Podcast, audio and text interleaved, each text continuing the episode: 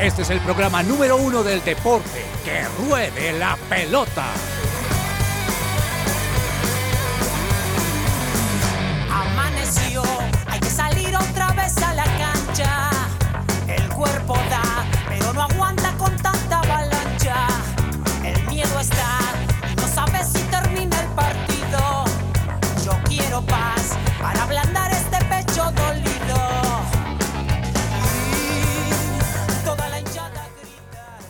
Hola, hola a todos, muy, muy buenas tardes, bienvenidos a este su programa favorito de deportes, yo lo sé, ustedes lo han escrito y yo me lo creo, siendo las 12 y 4 de la tarde, hoy 28 de septiembre, ya unos días de terminar estos primeros meses que terminan con Bre, que mucha gente dice que ya desde que empieza septiembre se sienten en Navidad, se sienten en, diciembre, no sé, pero igual aquí seguimos dándoles toda la información deportiva. Hasta la una de la tarde estaremos con ustedes. Mi nombre es Juanita González y aquí me place mucho saludar a mis compañeros del día de hoy. Como siempre los jueves, Andrés Lozano. Andrew, ¿cómo vas? Hola Juanita, buenas tardes para ti y para todos los oyentes. Qué gusto estar con ustedes en esta tarde. Aquí, como tú lo dices, los jueves sin falta. Los jueves sin falta y hoy se siente raro. ¿Cómo estaba el clima afuera, Andrew? Eh, está haciendo un solecito rico. Solecito, con Buen- razón el calor sol. que tengo acá. Sí, Ahora sí. tengo como 500 chaquetas, pero bueno, No, pero el, el clima hoy está bien agradable aquí en Bogotá. Eso quiere decir que quizá más tarde será que llueve. Eh, Bueno, esperemos que no. Esperemos que no, pero bueno, eso es lo lindo de nuestra amada Bogotá. Ustedes que nos están escuchando desde esas tierras calientes, pues disfrútenlo. O incluso si están en este momento, en un momento de lluvia, también disfrútenlo aquí nosotros con este calorcito de que ruede la pelota. Y también está con nosotros Joana Palacio. Joana, ¿cómo estás? Bienvenida. Hola Juanita, un cordial saludo para ti, para Andrés, para todos los en la mesa y obviamente para todos los que nos están escuchando en que ruede la pelota. Eh, pues un día bonito, soleado, ojalá que no llueva eh, y aquí estamos con toda la información. Además que muchos resultados, ¿no?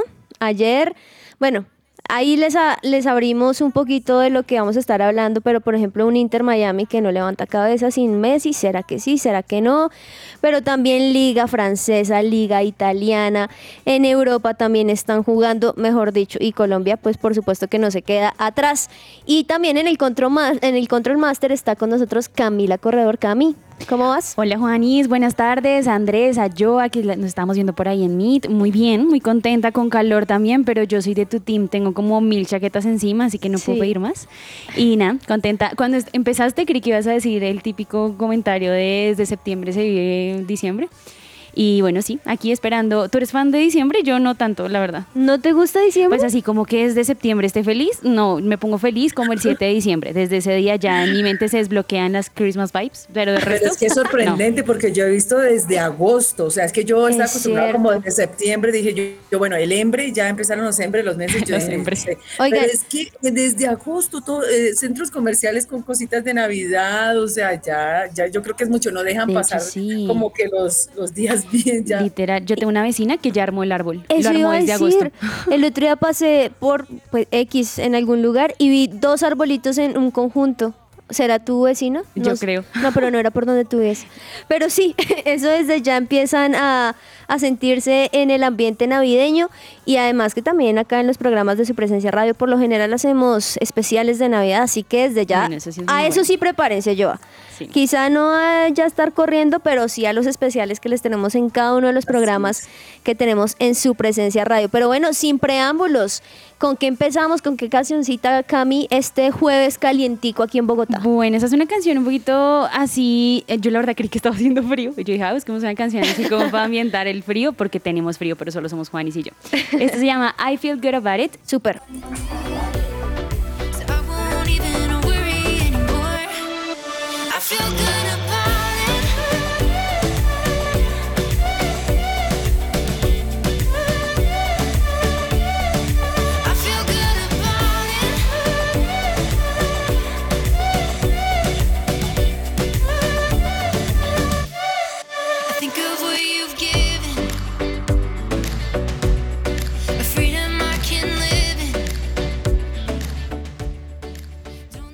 Celebra la pasión del fútbol con un buen café. Coffee and Jesus presenta Hablemos de Fútbol.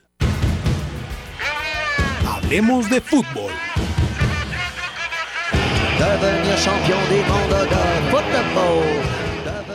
Bueno, y para empezar, ¿sabían que el abogado Manuel Santos, especialista en pensiones, los puede ayudar en caso de que, de que les nieguen el traslado a Colpensiones por la edad?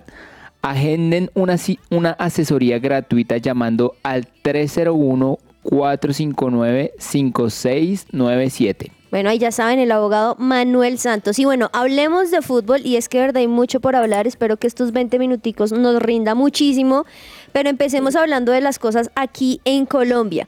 Porque anoche se llevó a cabo la Copa Betplay o Copa Colombia con dos partidos que lo mencionábamos ayer, que uno de ellos era como dos equipos que no les está yendo muy bien, así que el que fuera a ganar hubiese sido sorpresivo y otro de dos equipos que les está yendo muy muy bien y que por ende iba a ser creo que aún más emocionante y los resultados lo mostraron justamente así y es que hablemos primero de Santa Fe Deportivo Pereira donde en estos cuartos de final el primer partido Lozano 0 a 0. Sí, eh, Santa Fe recibía a Pereira aquí en Bogotá y la verdad es que no, no logra levantar cabeza, eh, sigue siendo muy bajito el nivel, la hinchada inconforme con la manera en cómo el técnico dirige, inconforme también con algunos jugadores, así que pues esperaremos eh, los partidos de vuelta que son la, mm, bueno, es, hasta, hasta la próxima semana, pero, pero sí, preocupante la situación, sobre todo para Santa Fe, ¿no?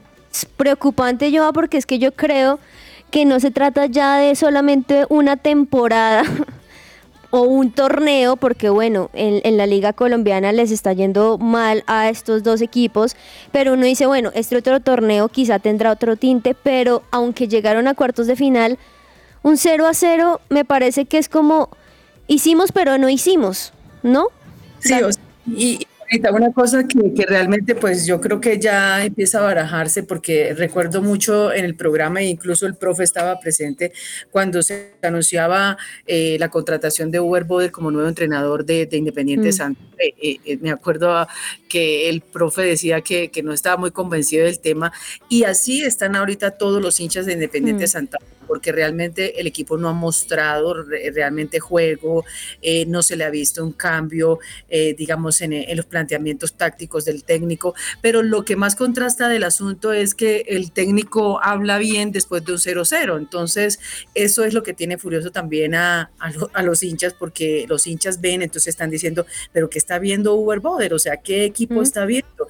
¿Qué equipo? Entonces, Uber Boder dice, el equipo se paró bien, me gustó mucho, la serie, bueno, sigue abierta, todo el tema y lo que habló del, del, del, del partido, Sí. pero, pero entonces le da un poco de, de, no sé, le suma puntos a un rendimiento que no se ve en el terreno de juego y es lo que contrasta de un equipo que no tiene eh, manejo, entonces bastante complicada, e incluso ya se habla de, de un reemplazo para Overboder eh, en Independiente Santa Fe. Es que es complicado por lo que mencionas, pero también porque uno le queda entonces esa percepción de la falta de conciencia de cómo está realmente su equipo.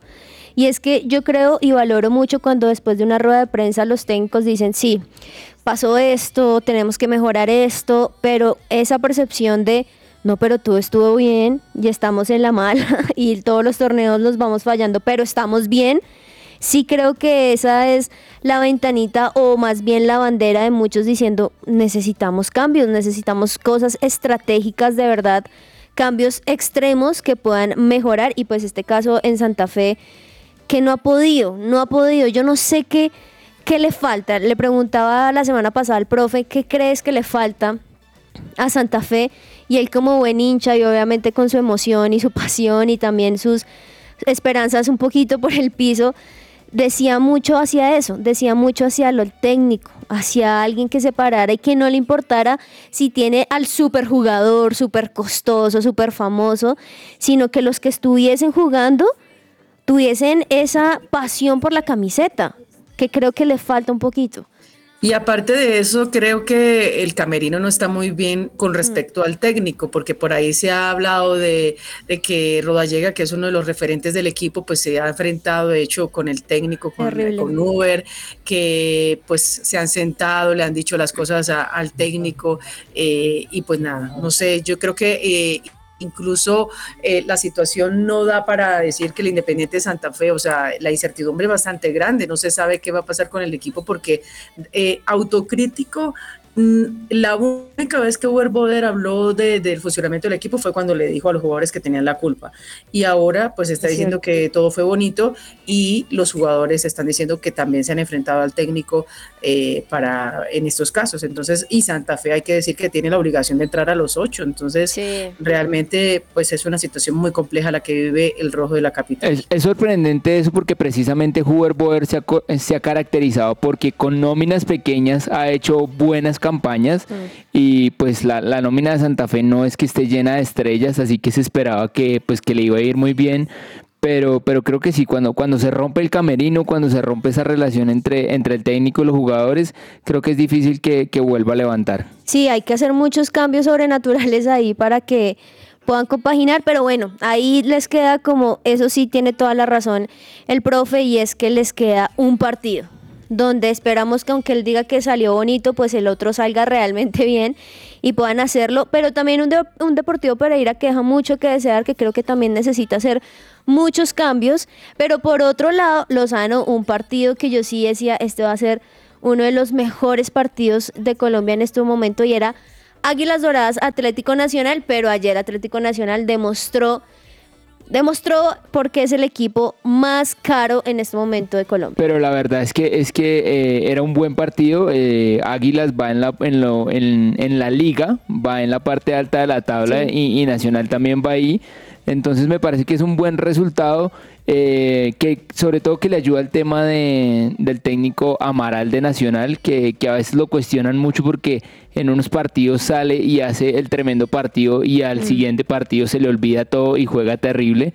Entonces eh, le sirve, le sirve para estar ahí manteniéndose en el nivel, eh, aplacando un poco la, la crítica de la hinchada y, y pues dando los resultados, ¿no? Y que lo que lo deja muy mal parado a Águilas Doradas porque un 3-0, por ahí dicen que el 3 es uno de los números más complejos de sobrepasar.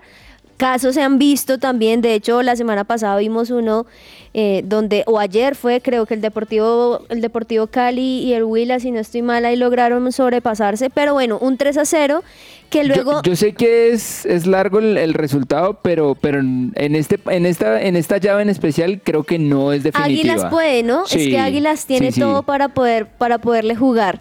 Y hoy dos partidos también muy buenos. Por un lado, este yo estoy segura que, que a Joana le encanta y es Cúcuta Medellín hoy a las 5 de la tarde. ¿Cómo, cómo ves a tu equipo?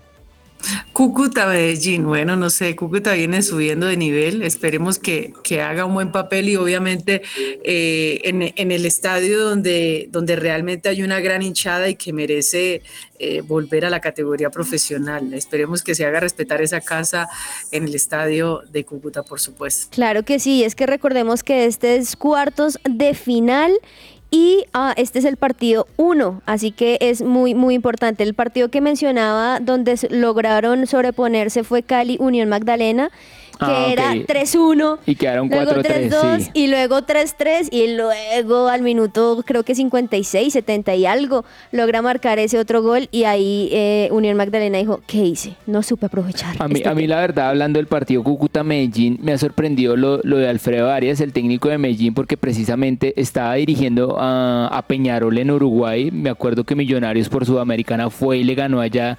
Y yo dije, no, este, este, o sea, lo trajeron, no, no sé por qué si, si su último resultado no ha sido bueno, pero la verdad es que es sorprendente la, la campaña que lleva con el Medellín y la verdad no, no sé si Cúcuta tenga el suficiente fútbol para, para ganarle. Por eso esperar a, A ver las qué cinco de la pasa. tarde, ¿no? Sí, señora, a las 5 de la tarde. Pero, pero acuérdense que Cúcuta viene de eliminar a, a Junior de Barranquilla, ¿no? Entonces, pues Sí. vienen le- levantados y con esa motivación, y entonces yo creo que, que de pronto eso ayude también a, a Cúcuta a Puede hacer ser, puede casa. ser. Sí, sí, sí. Además que las- el triunfo que tuvo, recordemos que el primero fue Junior 4-3 y luego también fue difícil, dos eh, tenían un empate y luego por penales le logró sacar esa ventajota a Junior y dejarlo por fuera, pero también el otro, tu equipo del alma, Lozano, hoy Millonarios, Alianza Petrolera, ¿cómo sí, lo señora, ves? lo recibe aquí en Bogotá también, esta noche 7 y 10 de la noche.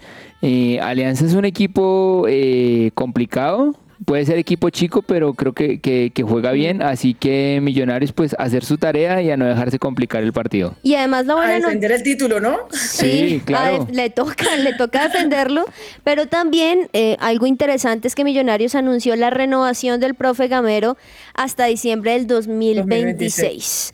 Así que tú como Buena hincha es buena noticia, ¿cierto? Yo Sí. creo que Gamero ha hecho cosas buenas con La, Millonarios. la verdad es que a, a mí se me tenía un poco pensativo el tema de la renovación porque digamos que se estaba esperando al título que era como lo que reafirmaría esa, ese deseo de, de renovación, pero llegó el título y pasó el tiempo y pasó el tiempo y no se daba la renovación, entonces ya incluso yo llegué a empezar, no, pues se, se va a ir porque pues ya, Pues ya, no tiene ya tiene el no y ya tiene lo que, lo que quería que era la estrella con Millonarios, pero bueno, ya ayer se, se oficializó y ahí Gamero para tres años más. Tres años más de Gamero con la camiseta Qué azul. Bueno, y qué bueno, bueno por Gamero, porque miren que antes de, de recibir, de que ganara el título, por supuesto que yo dije muchas veces que quería que ganara Gamero porque se merecía por todo el proceso, y lo hablo por eso, por Sí. el proceso que ha tenido en Millonarios. Entonces, pues no, eso le da larga, le da confianza, y yo creería que más que ratificar un título es como, como eh, ajustar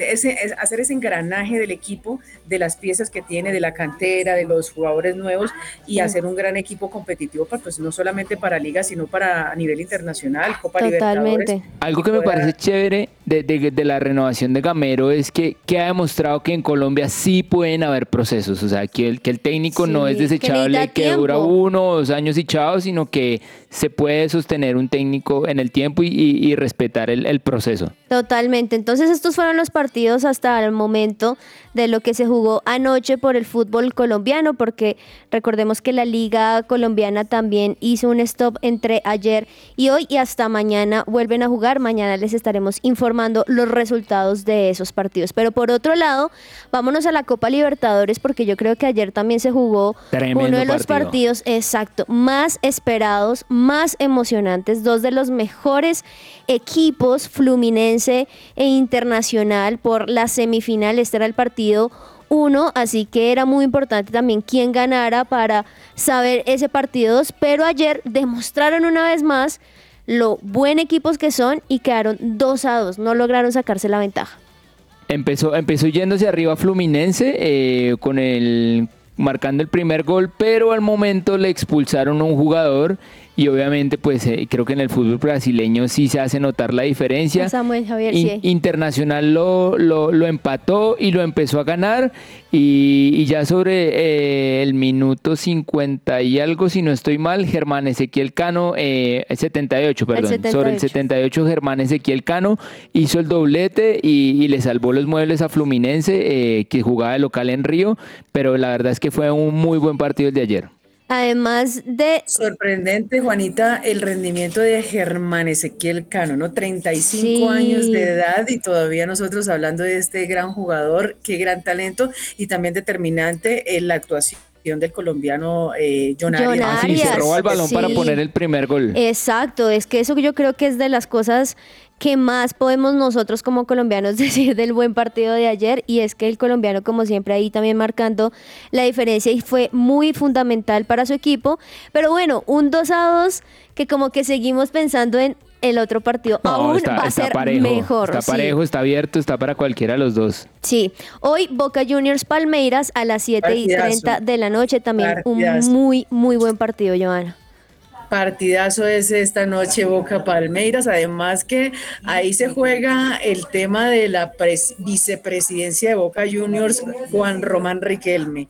Entonces, Ah, eso va por ese lado, no solamente es futbolístico, sino también político. Sí, ahí se mezcla un poquito de todo. Y también siguiendo como por la misma línea, ayer y también se está llevando a cabo la Copa Sudamericana y ayer Quito le ganó a Defensa y Justicia 3 a 0. Recordemos que ellos también están en la semifinal, este es el partido 1 y yo no esperaba, realmente yo no esperaba este resultado. Yo pensé que Defensa y Justicia le iba a sacar un poquito de ventaja a Lozano. Doblete del interminable Paolo Guerrero con sus 39 años. El peruano sí, se reportó admirable. con dos goles de los tres que hizo Liga y la verdad es que tiene, tiene muy buena pinta ese Liga en esa Sudamericana. Ahí es cuando uno dice, Johanna, ¿será que es la edad o realmente también la disciplina que ha tenido un jugador durante toda su carrera? No, yo creo que la disciplina, la disciplina, porque no solamente es de decir yo soy jugador, pero tiene que ser integral, profesional, muy profesional y entregado a lo que está haciendo. Totalmente, totalmente. Y bueno, pasemos al otro lado, como se dice, pasemos el charco, porque además, como les decía al comienzo, se está jugando en este momento muchas cosas también fuera de Latinoamérica y empecemos hablando de la Liga España, que también nos está dando mucho de qué hablar.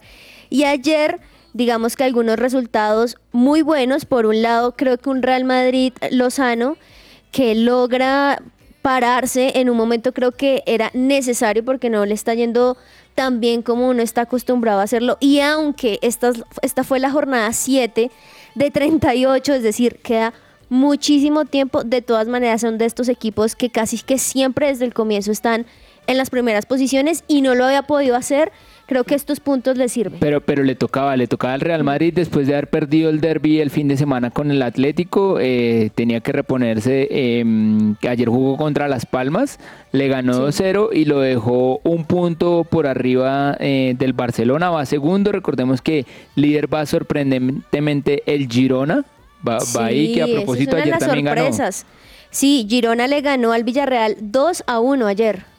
Entonces, pues ahí, ahí, ahí va el líder. La verdad, pues vamos a mirar hasta cuánto se sostiene. Digamos que aquí esto realmente en España es Real Madrid, Barcelona, Atlético y algún otro de, de los medianos que, que, logre meterse ahí. Sí, por lo general se mete ahí eh, Real Sociedad. El Valencia, el Valencia a veces enchufa, Sevilla, el Betis, Sevilla, sí señora. Así que... Sí, porque el Rayo Vallecano no, no es que tenga mucho y ahora pues Falcao regresó, pero pues no... No, no le dieron minutos, sí, o no. sea... Rayo Vallecano que ayer quedó 0 a 0 frente al Cádiz y yo sí esperaba que le dieran al menos cinco minuticos al final al Tigre, pero no. La verdad es que el técnico ya casi que ni lo determina. Sí, es complicado, por eso él está tratando de ver hacia otros lados, pero para darles los otros resultados también, Atlético Getafe quedó 2 a 2, el Real Sociedad le ganó a Valencia 1-0, el que mencionábamos Girona le ganó a Villarreal 2 a 1 y el Rayo Vallecano y el Cádiz quedó 0 a 0, dejando las posiciones a Girona, sorpresivamente como lo decías Lozano, de primer lugar con 19 puntos, le sigue Real Madrid con 18 puntos, Barcelona 17 y bueno, de ahí para abajo también empiezan a a moverse, a moverse también las estadísticas y los puntos.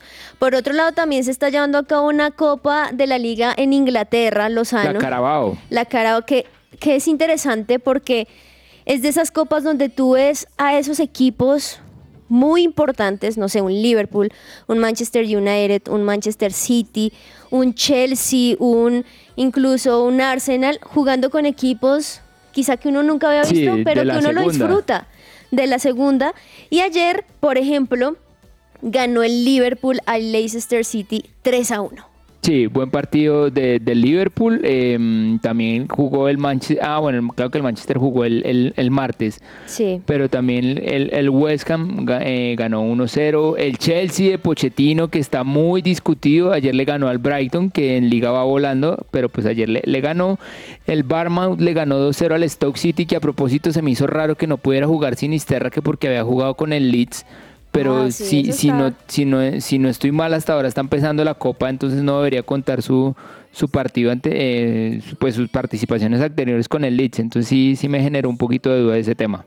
Ese tema, sí, pobrecito, porque Luis Inesterra creo que lo está haciendo muy bien y que quede inhabilitado por estas razones y por el resto de la competencia, pues creo que sí le resta también a él minutos ahí en la cancha.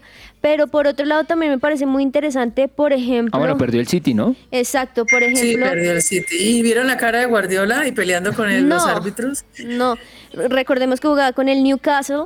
Newcastle le ganó 1 a 0. Y sí, creo que esas imágenes de él cogiéndose de su calvita, diciéndose como, ¿qué ha pasado? sí, pues de ahora, yo siento que el City, o no siento, ¿no? Lo hemos visto, sus números, es que esto es como un empujoncito también a Pep Guardiola para hacer cambios y seguramente no se va a dejar en el próximo partido. Así que bueno, esto por la liga también en Inglaterra. Esto está chévere porque, Cami, a ti que casi no te gustan los deportes, aquí ya sabes, hay de todo. Está pasando cosas en Francia, en España, Juanita, en todos lados. Juanita, un dato que quiero dar de, del partido que ya hablamos que se juega hoy de Boca Juniors contra Palmeiras. Va a estar ¿Qué el pasó? colombiano Wilmar Roldán, eh, es el árbitro central.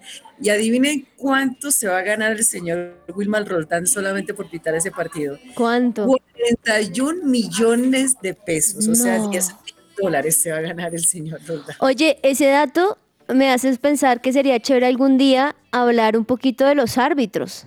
Eh, chévere. Detrás de cuánto es que se Cuando, ganan. cuando se vuelven internacionales se gana Sí. muy buena plata, muy buena plata. Sí, porque uno habla de los árbitros y, ay, sí lo hizo bien, lo hizo mal, pero también ese trabajito. Tienen esa acreditación FIFA, van Sí. sumando más platica por cada partido, ¿no? O sea, yo creo que va a cambiar de profesión.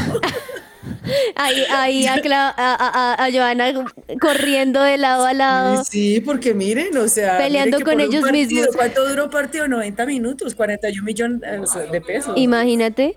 Ima- Y, y si tiene tres, cuatro partidos al mes, Claro.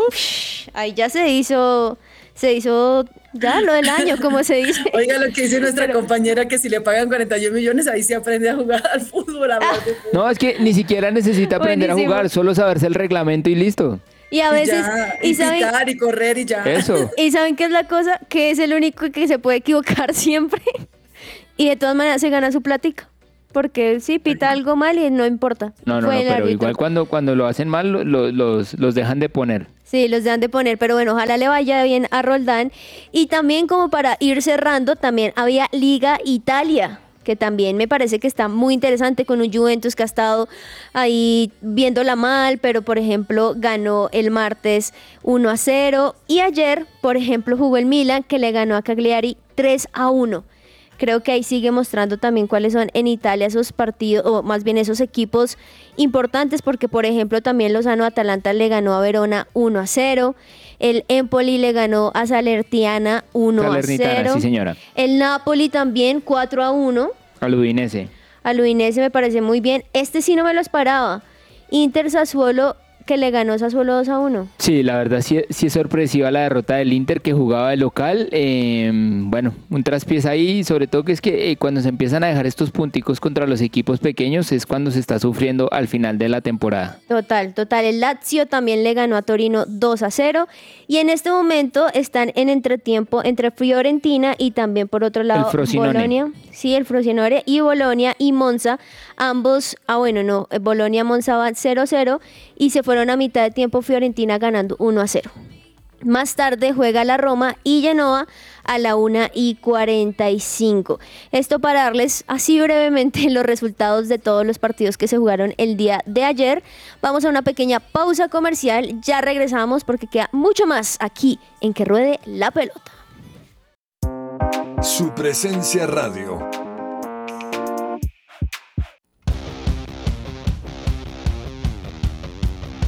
La polémica. La polémica y quiero traer, si ustedes tienen algún tema está bien, pero quiero traer aquí a la mesa dos temas que me he estado tratando de callar, no mentiras, uno de esos sí me ha estado tratando de callar durante esta semana y es el caso Messi en el Inter de Miami, porque he leído de todo un poco, he leído aquellos que dicen el Inter de Miami sin Messi no es equipo. ¿Por qué? ¿Por qué lo dicen? Pues porque Messi, recordemos que está lesionado y no ha podido jugar los, últimos partidos con Inter de Miami y los han perdido, ¿cierto? Pero hay otros que dicen, esto es una, una temporada. No significa nada Messi, sino que realmente es lo que están viviendo Inter de Miami y los otros equipos siempre han sido mucho mejor que Inter de Miami, por eso han perdido. No sé a ustedes qué percepción les da esto, les guste o no les guste Messi, hablemos netamente de lo deportivo. ¿Será que realmente sí fue importante y es importante lo que Messi ha hecho por más de la publicidad y toda la cosa? No. ¿O también lo vemos en los resultados? Ya. Yo creo, yo creo que Juanita hay que ir a los números. Y Sí. si vamos a hablar de los números, entonces escuchen con atención. Inter de Miami sin Messi. Por Messi favor. se ha perdido solo cuatro encuentros con el Inter de Miami, pero lo duro y preocupante pues para el equipo es que en esos cuatro partidos solo ha- se ha ganado uno. mientras que dos han sido derrotas y uno más empate, dejando una efectividad del 33% cuando el argentino no está en el terreno de juego. La productividad goleadora del Miami disminuye drásticamente, pues se registran 7 goles a favor y 10 en contra, pues resaltando la importancia de Messi. Ahora los números con Messi cuando el Inter de Miami tiene la presencia del argentino en la cancha, todo es totalmente distinto. A ver.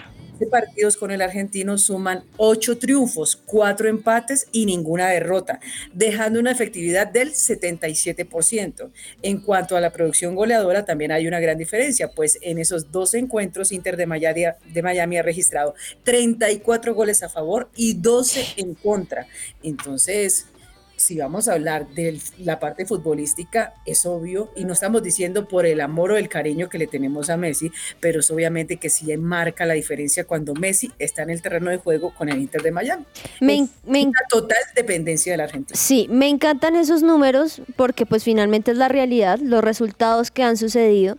Pero también traía esto como en, en, en esta sección de polémica porque es que en serio sí Lozano, me parece hasta desagradecido esos titulares que dicen, eh, sin Messi eh, podemos lograrlo, o es que Messi no ha sido eh, importante para el Inter Miami, por Dios, o sea, es como sentido un poquito común. Claro, que están también reconstruyendo un equipo que es muy malo, que ha sido muy malo desde el 2018, si no estoy mal, que es que existe, y que Messi les ha podido aportar y que seguramente cuando él se vaya le van a quedar eso y van a poder lograrlo, se espera. Ahorita decir que por porque él no está, no importa, no sé. Mm, yo, Con Messi, por ejemplo, no hubieran perdido el título anoche. Exacto, como uno de esos. Yo creo que no solo es lo que le aporta Messi eh, futbolísticamente, sino creo, creo que anímicamente también influye mucho en, en, el, en, el, en el club, en el plantel. Así que yo sí creo que, que el Inter de Miami es uno con Messi y uno sin Messi. Entonces, eh, pienso que... Te tiene aporta que... también a la entradita al estadio, porque la gente va a ver a Messi. No, eh, hay, gente, hay, gente, que cuando no han sacado a Messi, se van. se para y se van, Se van. Porque ni siquiera les interesa el fútbol, les interesa es ver a Messi. De hecho, ese primer partido en que no estuvo Messi porque estaba jugando con Argentina, llegaron solo 6 mil personas. O sea, eso muestra también un poquito más. Ahora, igual yo pienso que mientras Messi esté ahí, eh, se, le tiene, se le tiene que eh, respetar, apoyar, respaldar y, y, todo lo que sea, porque sí creo que es, es un, bal, un baluarte del equipo futbolísticamente claro. y anímicamente.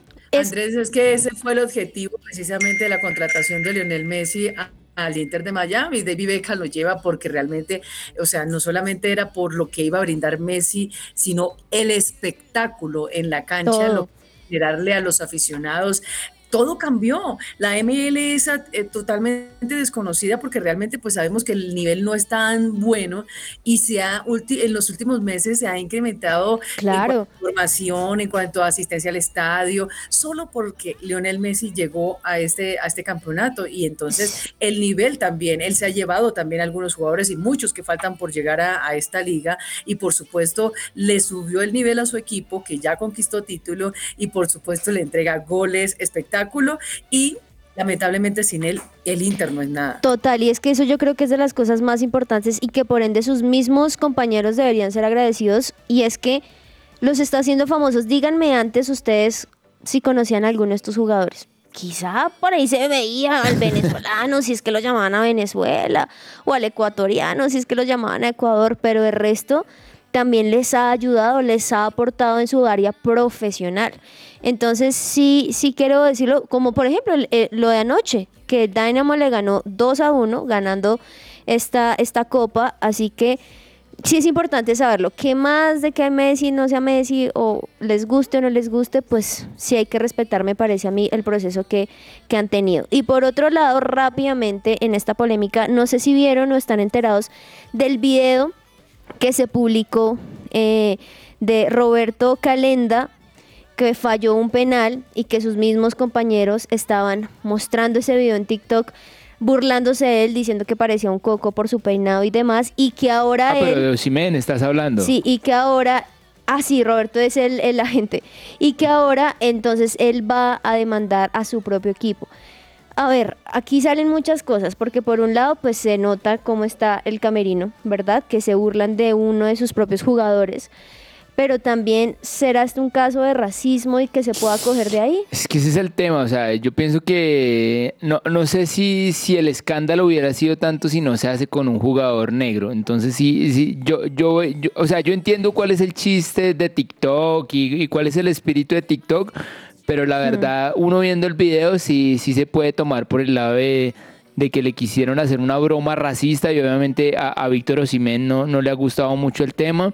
Entonces, pues vamos a ver. El club hoy se disculpó, sacó un comunicado Sí. pidiéndole disculpas por el video publicado. Pero, pero es que ahí es donde uno dice, bueno, sí, se disculpa porque lo hizo público, seguramente no. Pero, Joana, me parece complicado en su caso que sigue estando en su mismo club, que va a seguir jugando en su, en su mismo equipo, pero lo está demandando al mismo tiempo. Con esos amigos, ¿para qué enemigos? Exacto, Con eso digo todo, nada más. exacto. Entonces, No, definitivamente. sí, también esto es una muestra de, de compañerismo, de si se la van a montar, si tienen chistes internos. Ahora, pues, una cosa es lo que, lo que pasa en el camerino y otra cosa la que hace el, comu- el community manager eh, desde la tribuna, ¿no? Sí, que creo que seguro lo van a despedir. Sí, no O- quedó muy bien librado el muchacho. o algo así. Estos fueron los puntos de polémica el día de hoy. Todo lo que tiene que saber más allá de la pelota.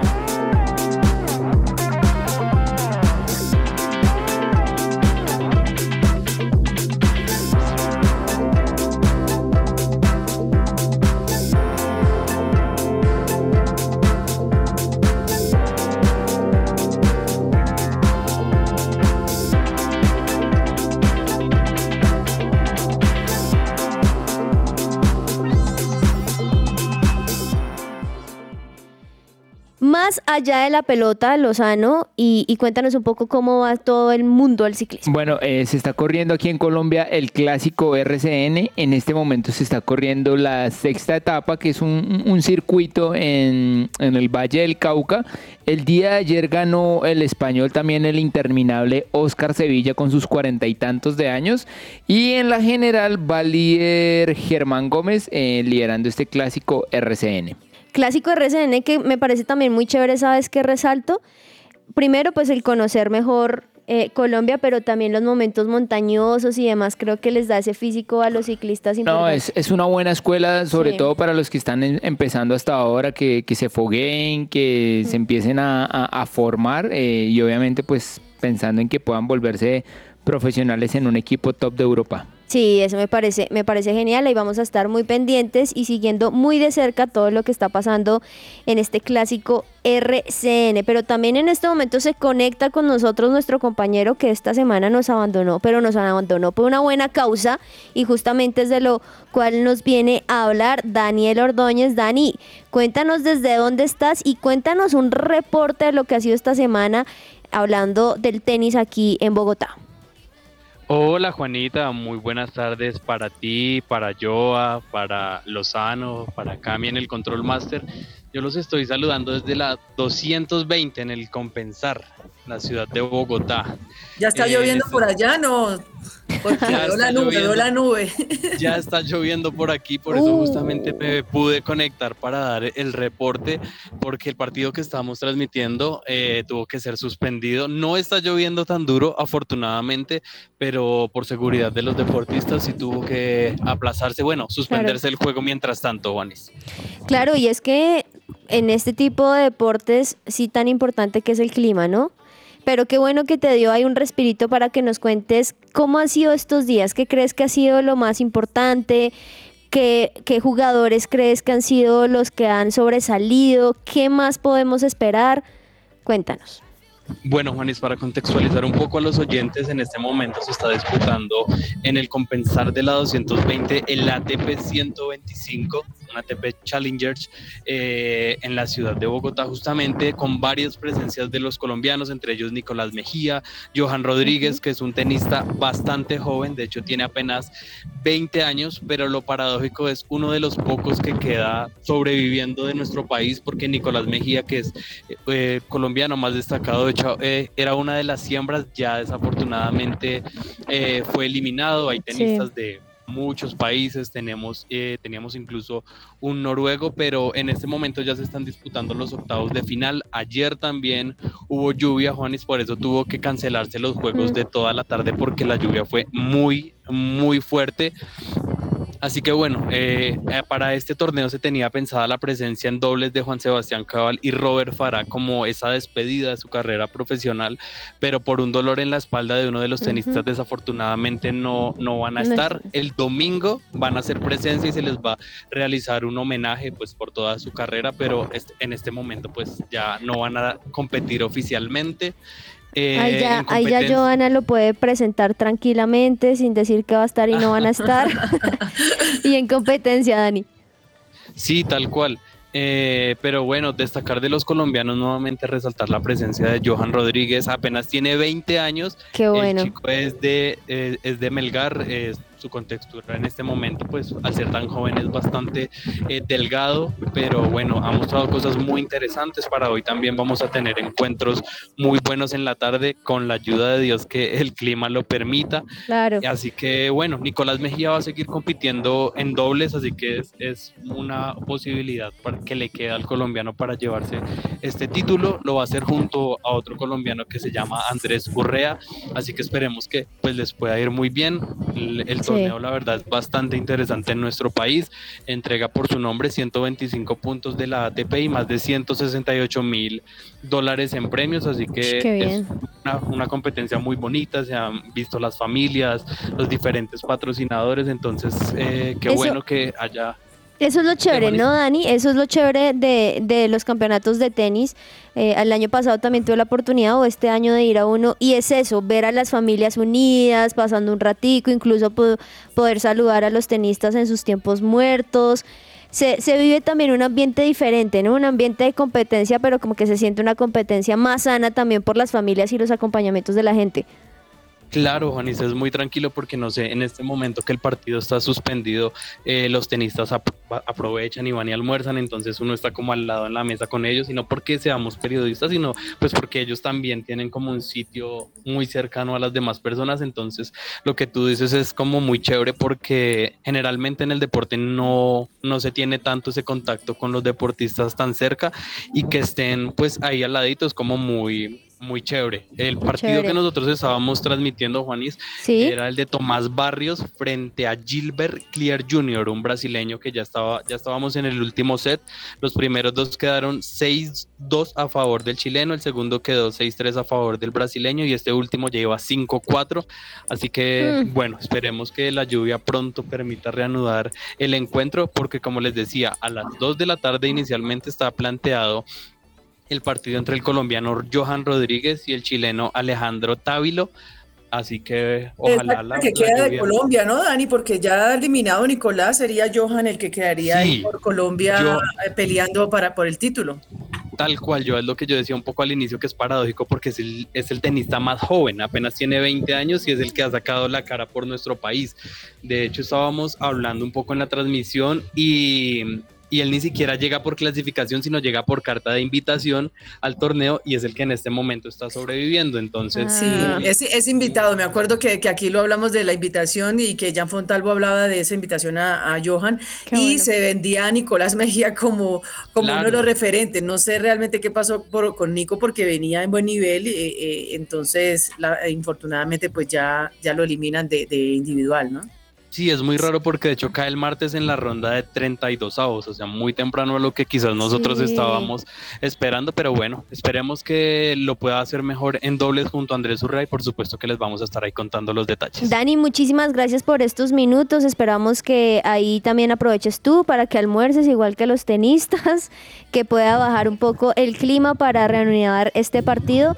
Y gracias ahí por todo el cubrimiento, estaremos muy pendientes y que, uy, ahí nos está mostrando se vino. Sí, ahí, nos está mostrando, él se conectó por mí, nos está mostrando y ahora sí que está lloviendo duro, así que seguramente se va a demorar un poquito más, pero gracias Dani. Se quede por allá el agua, Dani, por favor, gracias. Métete a la piscina mientras tanto allá en la 222, que es, es, bien chévere, allá ni se compensar. gracias, voy a sacar Dani. el chingue y me voy a nadar un ratito. Chao. Chao, Dani. Tiempo de juego. Hoy les quiero hablar aquí en tiempo de juego acerca del ciclismo de montaña, que al igual que el de ruta está cogiendo eh, muchos aficionados. Entonces les quiero contar, por ejemplo, de, de las cuatro tipos de bicicletas que se pueden adquirir en el, en el ciclismo de montaña. La primera es la rígida, es decir, que no tiene ningún tipo de, de suspensión. Eh, luego o sea, le- se siente todo. Sí, se siente todo. toda la vibración de la bicicleta le pasa al, al- al que la va manejando. Sí. También tenemos una bicicleta con eh, es rígida, pero con suspensión delantera. Esta se llama hardtail. Eh, digamos que la suspensión es, es cortica, no, no tiene mucho, mucho amortigüe. Luego viene la, la bicicleta con doble suspensión. Esta ya tiene más, eh, sus- tiene suspensión en la parte delantera, so- no en la trasera, pero la de adelante ya pliega un poquito más, rebota un poquito más. Y está la bicicleta que es con doble suspensión, eh, que tiene tanto mm, amortiguación en la parte delantera como en la parte trasera. Tremendo. Entonces, eh, lo mismo, al igual que en, la- en las de ruta, hay bicicleta aluminio o están las bicicletas de carbono. Obviamente, pues las de carbono son menos, menos pesadas que, que las de aluminio, lo cual pues eh, hace mucho más fácil su, su manejo. Y hay tres tipos de categorías en el ciclismo de montaña. Está el free trail, que es, eh, podemos decir que es subida o escalada, obviamente, o camino libre, que es en, en trocha, eh, por donde la gente quiera moverse. Luego está el, el trail, que es una combinación tanto de subidas como de bajadas. Y está la, mm, la el downhill, que tal vez es la más peligrosa y la más arriesgada porque precisamente solo se practica en bajada, en descenso y se alcanzan eh, velocidades sobre más allá de los 60 kilómetros por hora. Y obviamente pues está el riesgo de las rocas, de los árboles, de Uy, los huecos, los sí. ríos. Así que esto es un poquito de lo que hay en ciclismo de montaña. Sí, creo que no todos, todos tienen la posibilidad de poder hacerlo porque muchos piensan, ay, se tiran, se tiran de la bicicleta y, y ya, pero no, realmente el saber, yo por ejemplo pensaba que todos iban a tener su super amortiguadores para poder resistir y ver que hay unas Esto, rígidas. esto- esto es igual que la bicicleta de, mon- eh, la bicicleta de ruta. Eso va en tu presupuesto y lo que le puedas invertir a tu bicicleta. Eh, Andrés, pero seguramente también las más livianas son las que mejor. Yo no sé mucho de bicicletas, pero con las más livianas le va a uno mejor o qué? Sí, claro, claro. Obviamente, al ser menos pesada, es más maniobrable. Entonces, va a ser que tenga Son uno. caritas, pero, pero pues toca. Sí, claro. Por eso te digo, lo que cada uno tenga la capacidad de invertirle a, a su bicicleta. Buenísimo, buenísimo con estos datos del ciclismo de montaña. Anécdotas. ¿Sabías que una de las figuras del Mundial de Fútbol de 1930 fue jugador profesional sin una mano? Se llamaba Héctor Castro, jugador de la selección uruguaya, apodado El Manco Divino. A los 13 años, un accidente con una sierra eléctrica le seccionó un brazo. Lejos de desistir del sueño de jugar a fútbol como profesional, se superó para cumplir su objetivo. Tenía unas condiciones excelentes, siendo habilidoso y rápido, incordiante siempre ante el rival. Tuvo una actuación de crack en el Mundial de 1930. Uruguay disputó la final ante Argentina y el Manco Divino lideró Uruguay para conquistar el Mundial. Marcó el 4 a 2 definitivo en el último minuto de la final. Qué grande es el fútbol, pero sobre todo Héctor Castro. Soy Andrés Perdomo y esto fue Anécdotas en que ruede la pelota.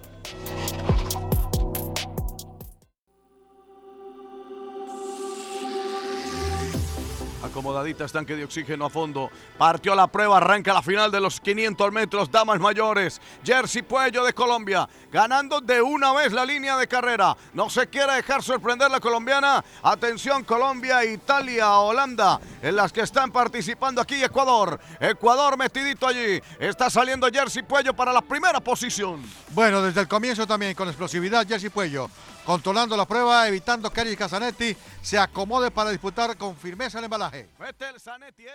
Y ahí estábamos escuchando Lozano, no sé si recuerdas esto, en el 2013, en el Mundial de Patinaje en Bélgica, donde se estaba disputando allí la final de 500 metros femenino. Y Ahí, allí fue donde hubo una marcada historia por parte de Colombia, aunque lo ha sido mucho porque recordemos que Colombia siempre ha sido muy fuerte en patinaje, pero por esta que tanto nombraban Jersey Puello, que logró el primer puesto en los 500 metros sprints de damas.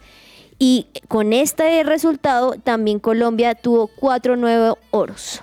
Sí, sí me acuerdo. eh, Colombia, como siempre, protagonista en el, en el patinaje. Así que qué buen momento para recordar a Jersey Puello y lo que logró hacer en ese Mundial de Patinaje en Bélgica en el 2013. Agenda deportiva. Se me va a salir el corazón. Nunca dejes de hacerme soñar. Y la vida no me va a alcanzar para quererte Colombia.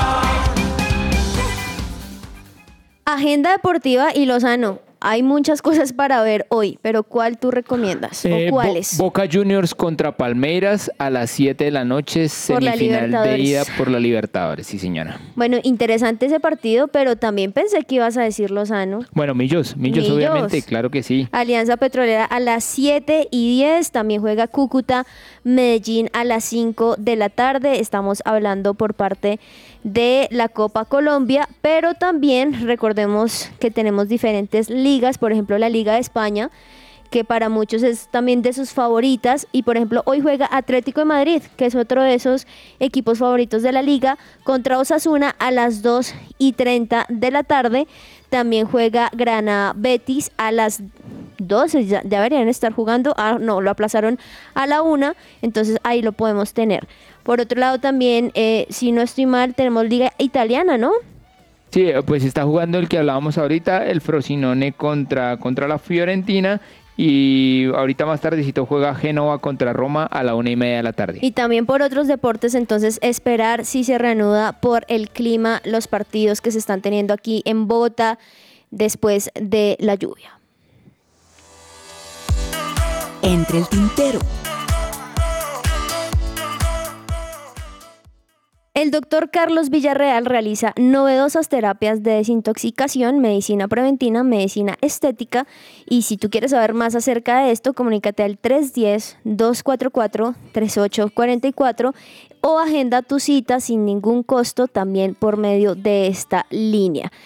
Bueno, estábamos en agenda deportiva, pero ahora entre el tintero, Lozano, cositas que nos faltaron por ahí decir. Bueno, Juanita, eh, te cuento de las grandes ligas de béisbol. La liga se acaba sí. oficialmente el domingo. Ya tenemos un colombiano fijo en los playoffs, que es Donovan Solano, que juega con los mellizos de Minnesota.